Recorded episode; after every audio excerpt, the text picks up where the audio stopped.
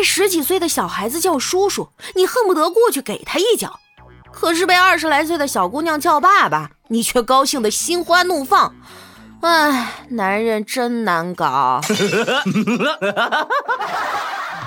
欢迎光临，请讲段子。切，听他们说女孩子用的神仙水都很贵，我就纳闷了，不就是我一个月的工资而已吗？能有多贵啊？搞错了，再来。我以前也作，经常在大街上发脾气。他说地上冷，上车说，我狠狠地甩开他，冻不死你。西北风吹得我直哆嗦，他就脱了秋裤披在我身上。我披着秋裤说了很多难听的话，他却只穿着一条男人冰丝透气冬季抗菌运动内裤耐心的听，鼻子都冻红了。我发泄完有点心软，说上车吧。他突然把我公主抱起来，一路抱到了美团助力车上，霸气的我一句话也不敢说。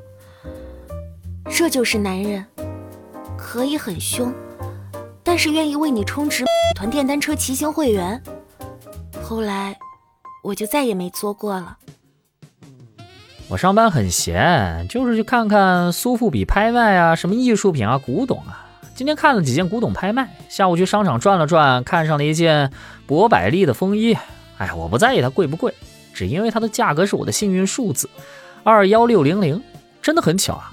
这个数字减去一个零，是我这个月当保安的工资；减去两个零，是我这个月的伙食费呀。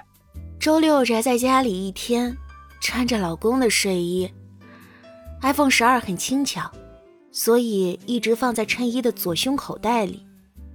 洗完澡，我躺在床上看计步器，对我老公说：“完了，今天的运动量好少啊。”老公轻笑了一声，说：“我帮你。”然后伸手粗暴的把手机拿出来，丢进了滚筒洗衣机里。半小时后，计步器成绩辉煌。哎，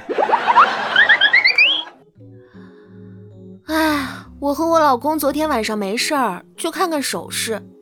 本想买个手镯的，后来没有太相中的，就买了一副耳环。嗯，还行吧，价格也不算太贵，才三十万不到。我老公说：“你要是喜欢就买了呗。”我说：“行，还挺不错的。”哎，就是有点遗憾，现在还戴不了呢。啊？为什么？八十级才能戴，现在等级不够。我操！哎呀，防不胜防啊！以我短暂的吃鸡经历，得出一个很有用的经验，同大家分享一下。最后只剩十几个人趴地上的时候，尽量选择山坡上，四周围都有树的朝南位置，因为这样选墓地风水比较好。你大爷！一大早，我哥就屁颠屁颠的跑来找我，老妹儿，你前两天买的彩票中了三千块钱。我听完了，根本不相信这是真的，于是就回了一句：“你确定？彩票我给你兑了，奖金我也给你花了，怎么会不确定呢？”没毛病。哎，男孩壁咚了女孩，轻声说：“世上有两种人会像我这么对你好，一种是父亲，另一种是男朋友。你懂我的意思吗？”“嗯，不懂。”“你有没有男朋友？”“没，没有。”“既然你没有男朋友，那你说我想表达什么呢？”啊你想当我爹？我操！哎呀，防不胜防啊！有钱人的挥霍无度，哎呀，不管了，就买这艘游艇吧。我的挥霍无度啊，不管了，薯条就要大份吧。最近压力实在太大，我都有点抑郁倾向了。